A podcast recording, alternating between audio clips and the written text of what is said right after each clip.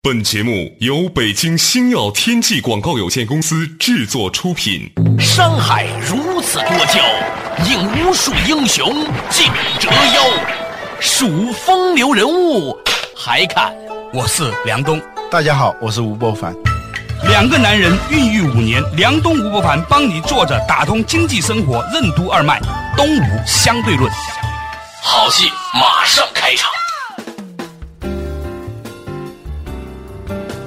作者打通经济生活任督二脉，大家好，欢迎收听《东吴相对论》，我是梁东，对面的依然是二十一世纪商业评论主编吴伯凡，伯凡你好。大家好，我们之前聊到一个话题啊，就是冯唐先生呢写了一篇文章，叫《很多了不起和钱没关系》。嗯，大家越说越觉得呢，这事儿呢挺有意思，嗯就是我们太过单一的觉得钱有什么了不起，但是总有一些东西让你觉得，诶，钱不是这样的，嗯，我们现在是动不动啊一说牛人跟有钱人等号。等号，其实对儿童教育来说，我觉得很重要的一点，不管是间接的通过书本啊、影视作品啊，还是日常生活的这种见闻，让他见识这些不同的牛人了不起的人、牛人啊，跟这钱没关系的人，尤其跟是钱没关系的，这样他的价值观是相对均衡的，他的整个的思维和行为不会朝着一个方向无节制的去追逐这些东西啊。有人说啊，有些贪官他其实是有心理问题的，嗯，就由于少年时代的某种匮乏，嗯，而导致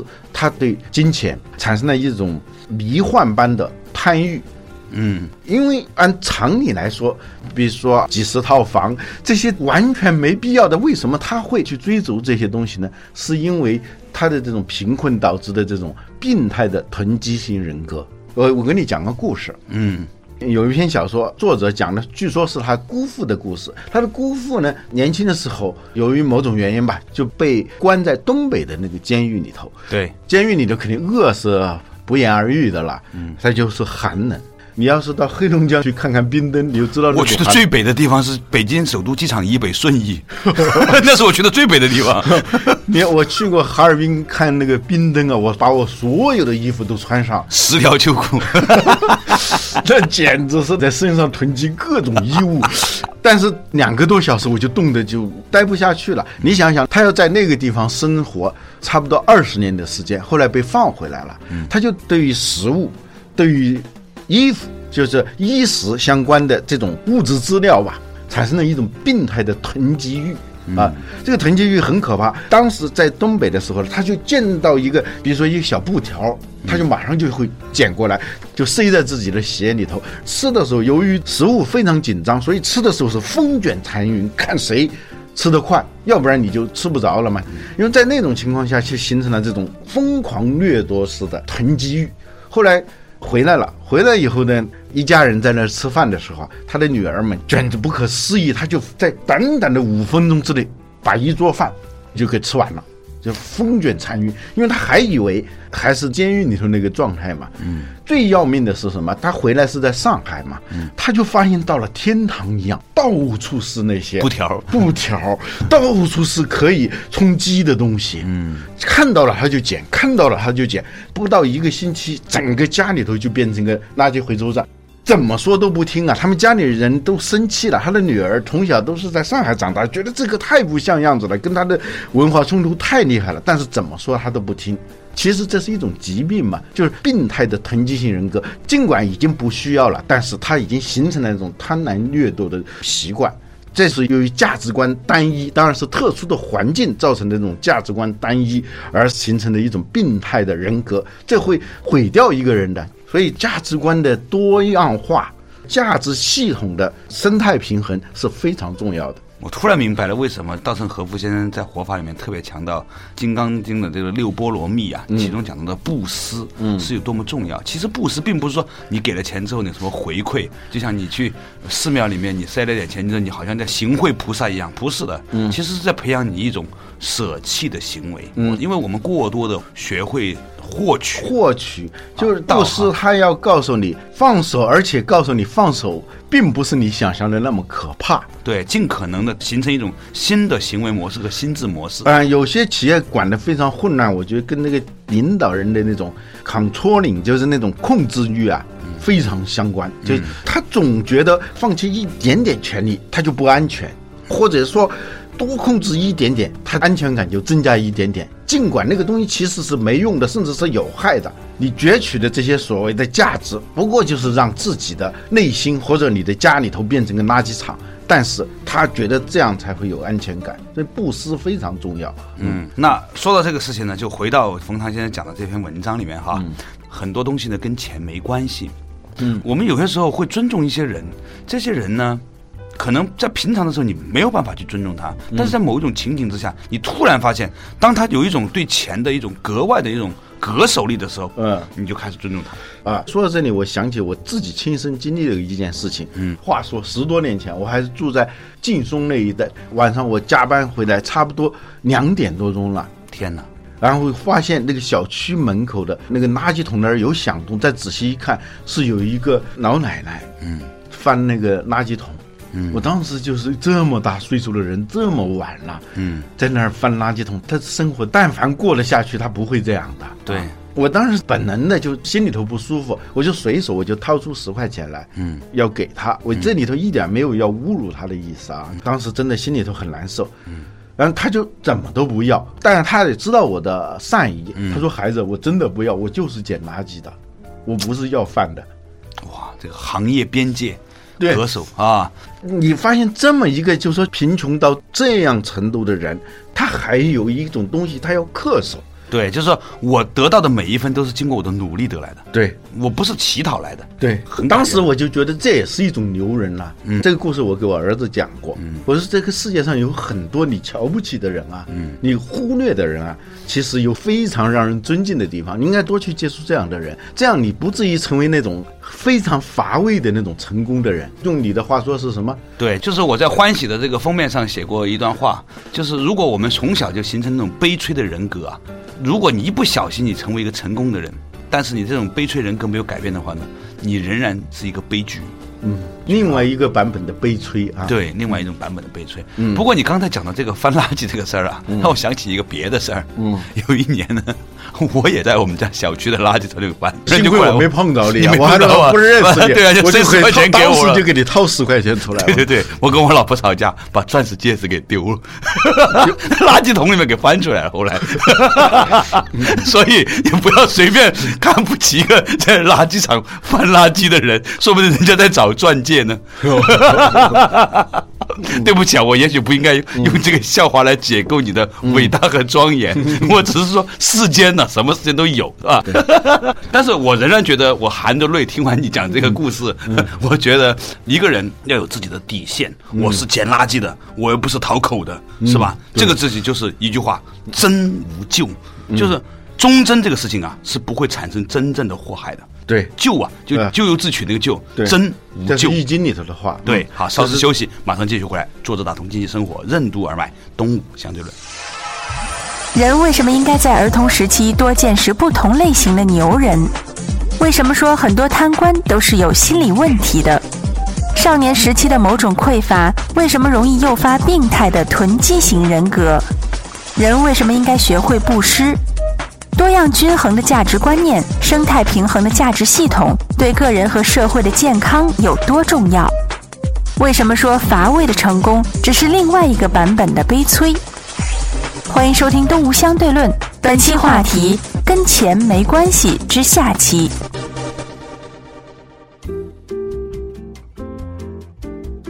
做事打通经济生活，任督二脉。大家好，欢迎收听《东吴相对论》，我是梁东，对面依然是二十一世纪商业评论主编吴伯凡。伯凡你好，大家好。嗯，今天我们的话题呢仍然延续啊，很多事情和钱没有关系。当然，反过来看这个事情，嗯，当一个人有钱的时候，你是不是就可以花的很高级呢？这就是另外一个角度来看这个问题了，是吧？对，花的不俗啊对，你有了钱以后，你不要去干那些通常有钱的人去办的那些事儿啊。对就比如说，《时代周刊》曾经发表过一篇文章，写中国富豪们的那种奢侈而无趣的生活。嗯啊，吃那种叫什么黄金餐啊？你听说过没有？听说过就把那个金子打成薄，啊，放在那个菜上面吗？菜里头嘛，啊就那么吃进去嘛。嗯，挺有意思的。我以前在香港还采访过一个人，嗯他呢做了一个纯金的厕所，马桶、马桶盖儿，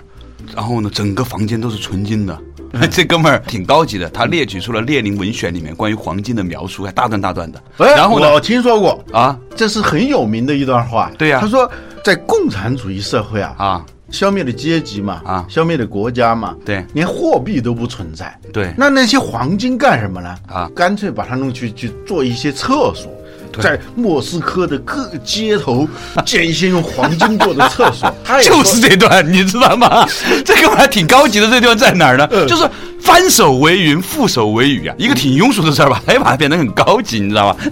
他就做了黄金马桶之后呢，他说我就专门让这些大陆到香港来的这些朋友啊，做一做我这个黄金厕所，然后呢，到他那边去买他的金戒指，哇，每年生意很好。 哇，充满了很多的种种种种啊！当然这是个事实，我们没有任何的这个挑衅的意思。反正当时就这么样子的，我当时采访的就这样一个情景啊。 把这个钱花的不俗，现在对于好多富豪是一个巨大的挑战。对，啊，你也可以选择，没有你有钱了，你到街头，有个人，我们不说他是谁了啊，对就是逢人就发钱嘛。逢人就发钱，从大陆发到台湾啊他要享受这种自己给钱、别人拿钱的时候那种成就感，成就感、荣耀感。点到即止，嗯那总比不发强啊。嗯总而言之，这是一门艺术哈。嗯就是说，在你有钱的时候，我们怎么花的不俗？这个冯唐老师呢，在这篇文章《很多了不起的事情和钱没关系》里面呢，他就列举了几种你可以把钱花的很高级的方法。嗯，比如说呢，在世界各地啊，挑选一百个民风非主流、生活丰富的地方啊哦，现在这种地方非常少，就是你知道吧三十。年之前的丽江那种地方，对 对现在不行了，对丽江已经沦落为各种的伪小资聚集的地方了，是吧？嗯不说了，就是总而言之呢，就三十年前的丽江那，你大概想象那个情景，对啊，对对，生活很丰富，但是呢非主流，嗯啊。他说呢，建议呢，在每个地方租个房子，提供三餐、网络和一张床，每年找诗人呐、搞十照个片，诗人，十个写小说的，十个画画的，十个搞摄影的，十个设计房子的，十个作曲的，十个唱歌，十个跳舞的，十个和尚，十个思考时间、空间、道德律的哲学家啊！不找太畅销的，不找成名太久的，不找有社会主流职务的。呃这100个人这一百个人在这个房子里头生活一年，没有任何产量的要求，可以思考、创作、读书等以等及等等等，等只要是不违反当地法律的事情，什么都可以做。什么都可以不做，而且哎，对，我不知道有没有哪个企业家听了以后能够去做这么一个实老 验。吴，你很可悲啊！你现在已经进入主流媒体社会了，所以呢，你已经混不上这么一个机会 了。啊对呀、我不能信啊！ 二十年前，你老吴还可以被参选加入这么一个组织，是吧？嗯自己可以在这个房间里面生活一年。哎，如果真的让你就这么生活一年，你会干嘛我觉得有一阵你过的那个生活挺好的，我现在特别想过。啊？什么生活？就你刚从百度出来的时候，云游？ 和那种状态是比梁朝伟那个我觉得要酷得多啊！梁朝伟干嘛突然一下子跑到飞机场，啊？然后买张票去巴黎，啊然后就喂一会儿鸽子啊，然后坐飞机回来啊你那种生活就是说，你去机场看那地方有卖哪儿的机票，对有哪儿的就买哪儿的，对来去去那个地方以后啊，就在当地看有没有认识的人啊，吃顿饭聊会儿天，这聊天的过程当中又提到了什么东西，诶，突然很有意思，就像那个上网那个点击浏览一样，超文本一下子谁谈到了南怀瑾啊，你就去找南怀瑾，或者说是找南怀瑾的地址，然后又是什么这种状态过那么。一年？一年不用一年啊，就半年，我觉得也挺好的。这种不经规划的生活，嗯，云游嘛，啊这就叫云游嘛。我觉得呢，每个人这一辈子应该体验过那么一两次比较释放的那种状态。嗯，刚才老吴给大家描述那个不是很全面。其实我有一年的时间，大概是去寻访中国的各种医生啊、道士啊、和尚啊，或者牛人朋友。嗯，反正。你总认识一个半个吧，认识这一个人，然后呢陪他打麻将。我当时是跟李老那里陪他打麻将，在山西一个五级城市里面陪他打麻将，打着打着呢，他就给我提到了南老啊，然后呢他就给我开了个条，我就去找南老的地址，然后呢又在那里碰见了一个人，就是说你永远不知道你下一天你会碰见谁，但是呢你心里面有一个方无向。目的的和目的性啊，也哎，是嗯这个挺有意思的，啊，当然这是一种方法，但是如果把你放在一个房间里面，好吧，嗯像冯唐老师说的啊，资助这么一百个人过上一年的生活，提供食物啊，提供网啊什么的哈，嗯哎，这就叫高级的花钱方式了。嗯，啊，这个你要想花钱，怎么都能花得出去。对他假设你是财神的儿子，嗯，嘴里头是塞满了银行卡出生的，那么你生下来呢是有钱的，这种有钱呢不是说你想吃点什么吃点什么，想干点什么就干点什么，想蘸白糖蘸白糖，想蘸红糖蘸红糖， 不是那个层次上的有钱，而是呢想让很多人吃什么他们就吃什么，想让他们干什么就干什么。到那个层次有钱的程度的时候，你还能干点什么有趣的事？这是很具挑战性的问题。对，比如说你还可以做一些研究的工作，他提议哈，嗯他专门提到了中医，他说中医里面呢有无数骗子。啊，无数人在谩骂中医、这事儿呢，我们也经历过。的确呢，中医里面也有很多骗子，西医里面也有，是吧？嗯。但是他问了一个问题很有意思，他说：“但是中国人为什么能够如此旺盛的繁衍存活？需要用西方科学的大样本随机双盲试验，先看看中医到底有用没用，再看看到底有了什么用。”嗯啊，你要把中医这个事情研究清楚，用西方科学这个得花不少钱呢、对，在医药这个行业里头啊，现在它已经完全被商业化了嘛。嗯，我们以前也提到过，说也许在医药里头有好多这种阴谋。嗯，比如说有人甚至是认为，像糖尿病，像这个高血压，高血压，就是好多那个所谓的顽症啊啊，终身治不好的那些病，啊，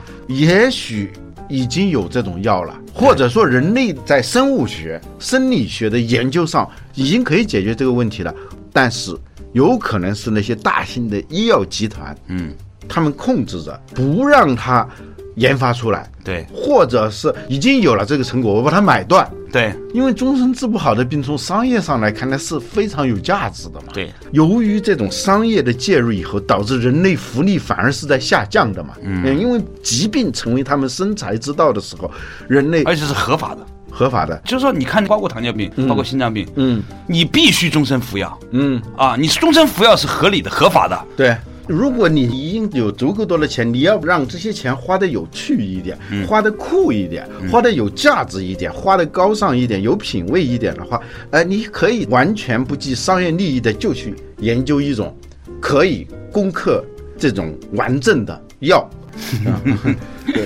这事儿吧挺有意思。嗯其实呢，的确需要花一些时间去研究这事儿哈。嗯据我所知，这个人类啊，没有什么病真的是彻底根治过的。比如说感冒吧，嗯你今儿不感冒了啊，你过了一年之后你又感冒了，难道这是一个新感冒吗？啊，但是这个话就对啊说远对了啊对啊，嗯稍事休息，马上继续回来。坐着打通经济生活，任督二脉，东吴相对论。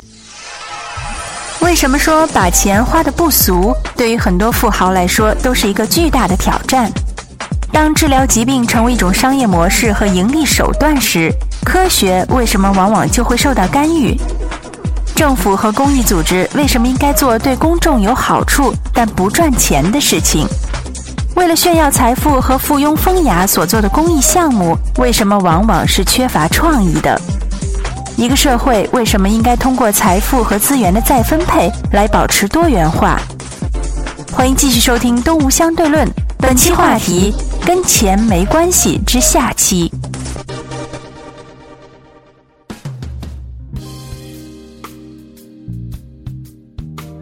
作者打通经济生活任督二脉，大家好，欢迎继续回来到东吴相对论。今天呢，聊到的话题呢是个很多了不起的事儿，都和钱没关系。但是呢，你有钱呢，也可以成为一个很了不起的人。对，啊，还说到了关于疾病的问题啊。对因为一旦不是纯粹意义上的悬壶济世，嗯，而是把治疗疾病当成是一种商业模式和盈利模式的时候，它会向相反的方向发展。比如说，这种商业模式导致这个领域里头有可能科学没法介入，和介入以后都可能被强行干预，让它那个成果得不到展现。呃，他这里头说了叫渺茫的科学，说你看我们现在电信技术、电脑技术、网络技术这么发达啊，十年是一个大飞跃，可是，在医药医疗领域里头，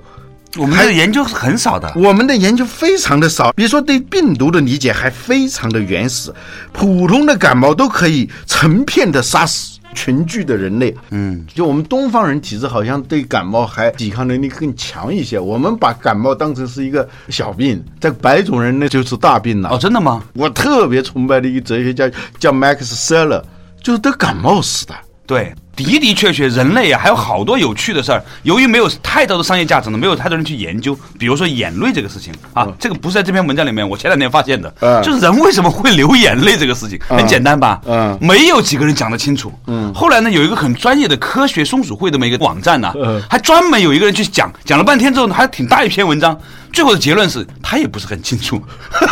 一般科普文章都是这么写的。对，写到 最后也没什么结论。嗯人为什么会流眼泪？是吧？这三种，要不然就是因为吹了风沙，你要用眼泪把那个沙子推出来，嗯是吧？要不然疼痛啊，你激出来了。但是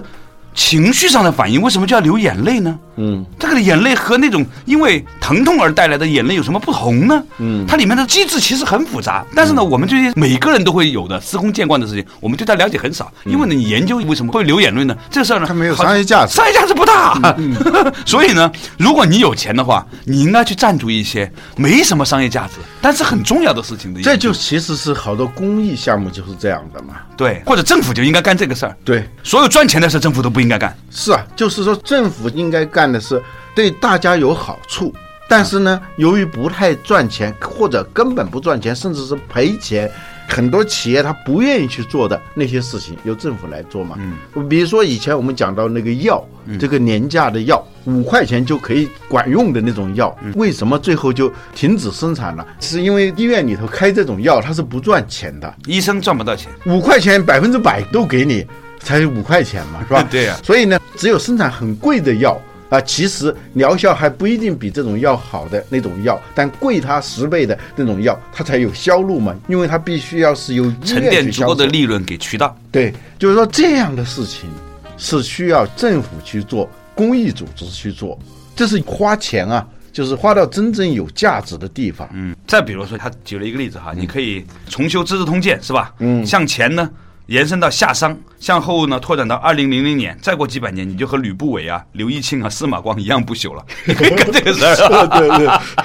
我有一回跟一些朋友讨论这个事儿，说也许啊，嗯，中国的企业家要等他们的第二代、第三代起来。如果第三代还在中国的话，啊或者在中国他们还有钱的话，嗯，他们肯定会跟他们爷爷干的事情是不太一样的。嗯，现在我的印象也接触过一些富二代啊，就觉得他们比他们的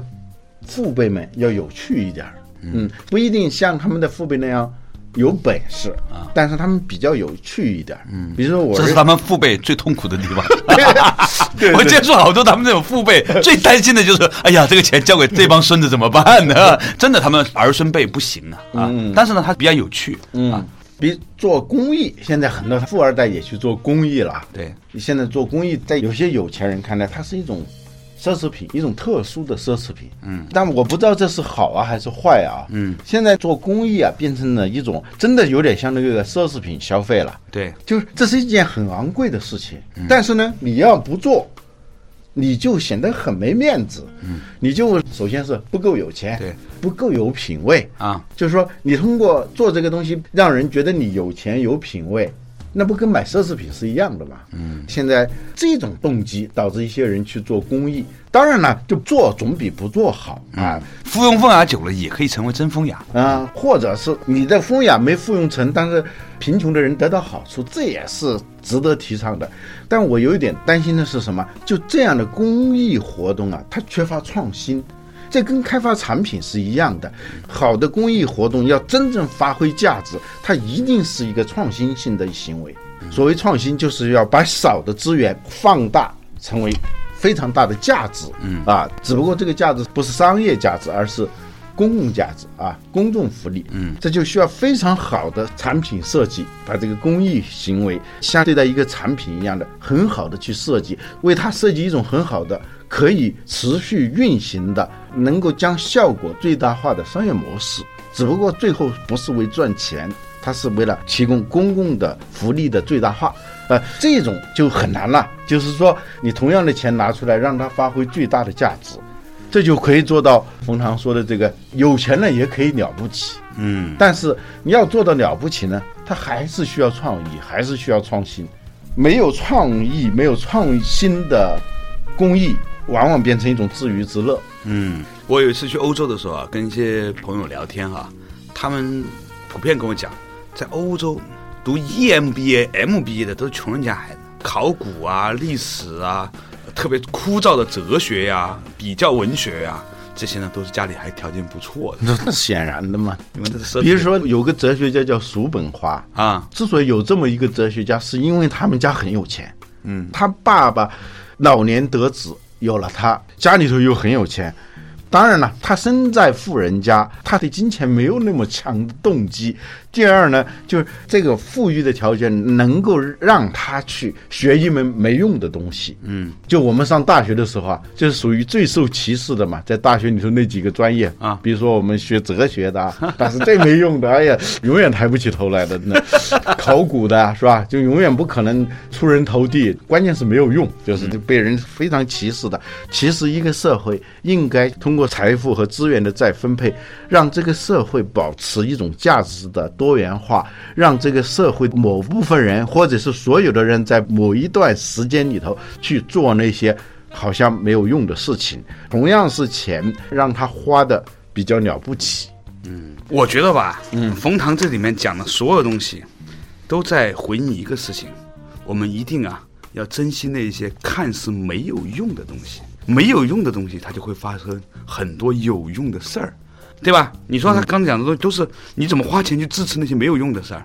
其实啊，冯唐这样说的时候啊，我在想他的作品，他的作品的魅力就在于，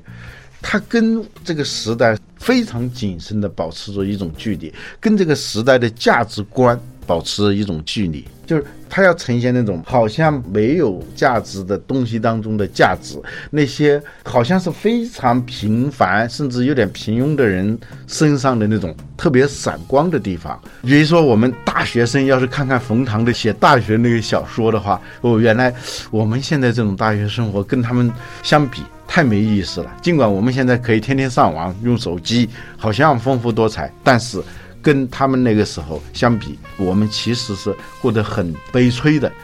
一言以蔽之，有钱没钱和有趣没趣没什么关系。好了，感谢大家收听今天的《动物神队》，下一期同一时间再见。